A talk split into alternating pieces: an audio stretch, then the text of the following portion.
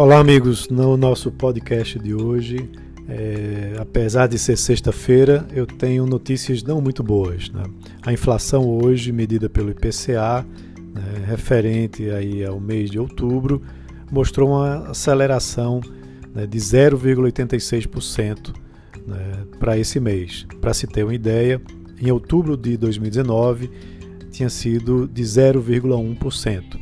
Então, com isso, a gente tem aí um avanço né, de 2,22% no acumulado do ano e em 12 meses de 3,92%. Lembrando que o centro da meta, né, determinado pelo Banco Central, é de 4%. Então está muito próximo desse centro da meta. Tá?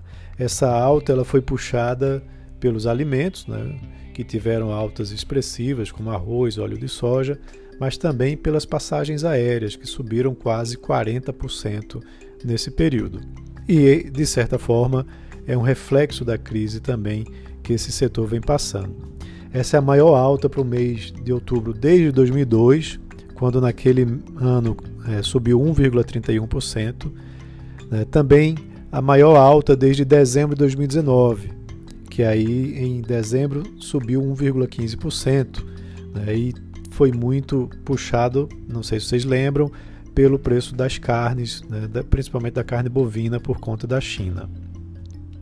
A gente tem que observar que há um, agora uma, é, uma alta mais difusa, mais generalizada dos preços. Dos nove grupos de produtos e serviços que foram pesquisados, oito apresentaram alta no mês de outubro. A única queda foi no grupo de educação, né, com a queda de 0,04%, praticamente a estabilidade. Então essas altas elas é, estão pegando todos os componentes do IPCA, né, que aí no gráfico que eu apresento lá no feed do meu Instagram vocês podem ver, é, aumenta esse índice de difusão né, bastante. Né. E quando a gente vai olhar né, por setores, né, principalmente na parte do IPCA de serviços, é, as passagens aéreas foram os itens que mais puxaram para cima. Certo? A inflação de serviços avançou, né, no geral, de 0,17% em setembro para 0,55% em outubro. Essa foi a maior variação desde fevereiro, né, quando atingiu o patamar de 0,68%. Isso indica que o setor de serviços está retomando também, né? mas está é, puxando os outros setores. Quando a gente vai olhar por regiões, a inflação teve alta em todas as regiões, né? e a região que teve menos inflação foi Salvador, com 0,45%, e Rio Branco, lá na outra ponta, com 1,37%. Para quem é aqui de Recife, né? Recife teve uma inflação de 0,82%, muito próximo da inflação média do Brasil de 0,86% né, para esse mês de, de outubro.